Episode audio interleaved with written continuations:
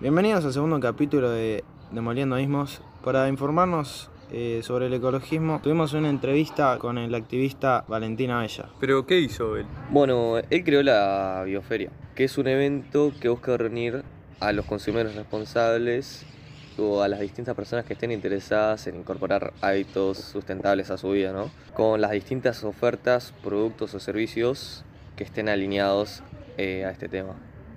Surge como a, a partir de un medio digital que estaba alineado a este tema también y propone hacer un evento en el cual eh, se puedan unir estas puntas en un espacio de entretenimiento, educación, donde la gente pueda disfrutar este momento, ¿no? Ya lleva más de dos años eh, realizándose este evento presencial y es un, un lindo lugar para compartir este pensamiento. Sí, más que nada también para llevar a cabo todo lo aprendido y poder plasmarlo en algún lugar porque es muy importante la educación, pero también hay que llevarlo a la práctica, ¿no? Eh, sí o sí es necesario ir a estas ferias para consumir responsablemente. Y mirá, eh, no sí o sí es necesario.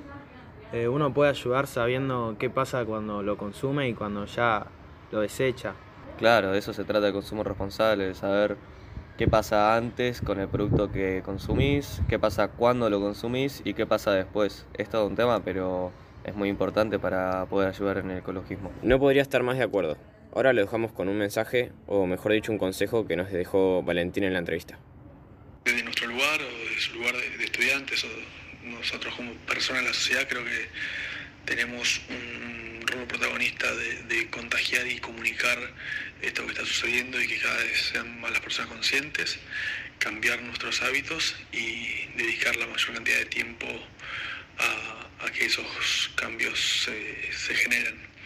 Creo que hay una frase muy linda que dice que somos como la, la primera generación que está pagando los costos eh, ambientales de las generaciones anteriores y somos la última en, poder cambiar y revertir esta situación. Entonces me parece que pasar a la acción y expandir eh, eh, este cambio es, es lo que más podemos hacer para contribuir a este movimiento. Bueno, después de este gran consejo que nos dejó Valentín, terminamos el capítulo de hoy. Eh, estén atentos a los próximos episodios de Demoliendo Ismos.